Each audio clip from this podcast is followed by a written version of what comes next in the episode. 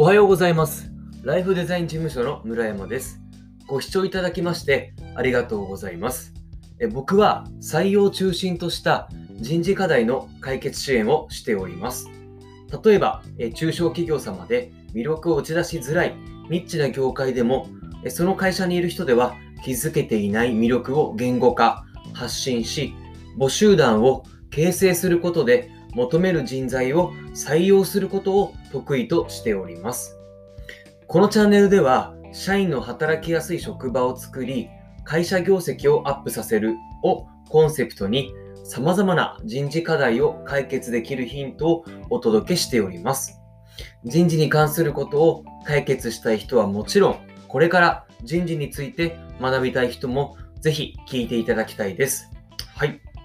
え今日はですね、え社員の反感を買う一番の原因は思い込みというテーマでお届けしていきます。え社員の反感を買う一番の原因は思い込みというテーマです。はい。えっと、たまにお聞きするんですけど、えー社員がもうちょっとな、意欲的に仕事やってくれたらいいのにな、とか、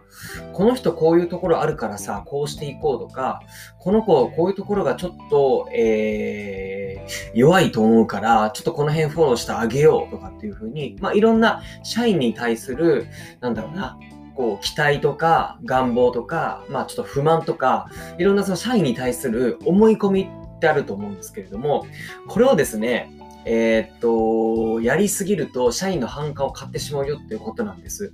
で、これ自分の実体験、よく自分が、えーっと、一社員だった時に、まあ社長だったりとか、あとはこう上司だったり、上司だったりとかに、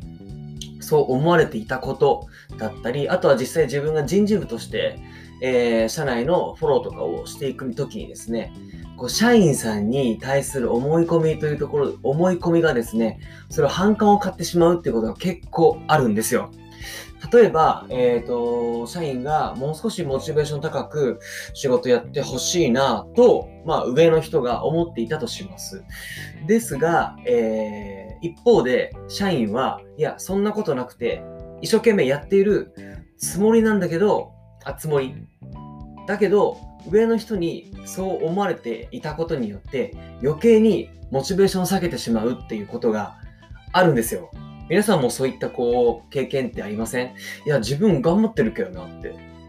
なんかサボってないんだけどなって。ただ上の人は、なんかサボってるって思われて、すごく嫌じゃないですか。これによって、会社に対して、まあ、反感を買って、まあ、よりこう、も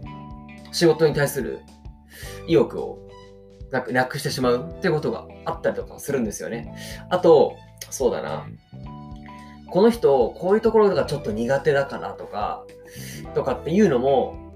ちょっと嫌じゃないですか、やっぱり。言われた身としては。もちろん、それはそうで分かってるんだけど、自分で苦手な部分っていうのは分かってるんだけど、それを露骨に上の人に指摘されたりとか、いや、自分苦手だからこそ今それを改善に努めていて頑張っているのに、それを余計指摘されると、やっぱりモチベーション下がってしまうじゃないですか。なので、でこういった、えーっと、社員に対する思い込みだったり、えー指摘というのはやりすぎると反感を買ってしまいますよっていうそんな話なんです。で、えっと、結構いろんな僕今までの、えっと、ところでお伝えしているのが、何かこう人事課題について改善をしようという時にはですね、仕組みで解決するっていうのはもちろんなんですが、まずは何か社員が何を持っているのかっていうのを一人一人コミュニケーションを取っていこうというところをご提案をしております。結局そういったったコミュニケーションのズレとか価値観、何を持っているかというところのギャップがあるからこそ、そういった社内の、えー、とマネジメントのですね、に関して何か問題が発生してくるとか、うまくいかないなということが出てくるので、社員がまず何を思っているのかというのを、えしっかり聞くというところをしていただきたいなと思います。だから、えっと、社員がモチベーション高く、やっていないっていうふうに思っていても、実はそんなことがなかったりする。で、多分、その、えっと、社長だったり、役員の方々が思っている、その、モチベーション高く仕事をしているっていう状況と、社員の人が思っている、その状況の、が、多分ギャップが生じているってことがあると思うんですよね。なので、今一度それこそモチベーション高くやってもらいたいということであれば、こんな状況を目指しているとか、あとは、こういう仕事をしてほしいという一つの指針を作るだとか、いわゆるそこの、まず社員との、その、やっぱりそのコミュニケーション、を取るというのがですね、すごく重要ですよという、そんな、えっと、話でございます。ぜひ一度ですね、試してみてはいかがでしょうかというところです。まあ、社員とコミュニケーションを取ることによって、えっと、意外とわからなかった、えー、そういうような問題点とか、社員の要望とかも聞くことができます。そして、もっと本質本質的な、えー、問題だとか、えー、新しい何か、あ、こういうことやってみようということも見えてくるかと思いますので、えっ、と、コミュニケーションですね、えー、大事にしてもらいたいなと思います。というところでした。はい。では、え、最後まで聞いていただきましてありがとうございました。それではまた。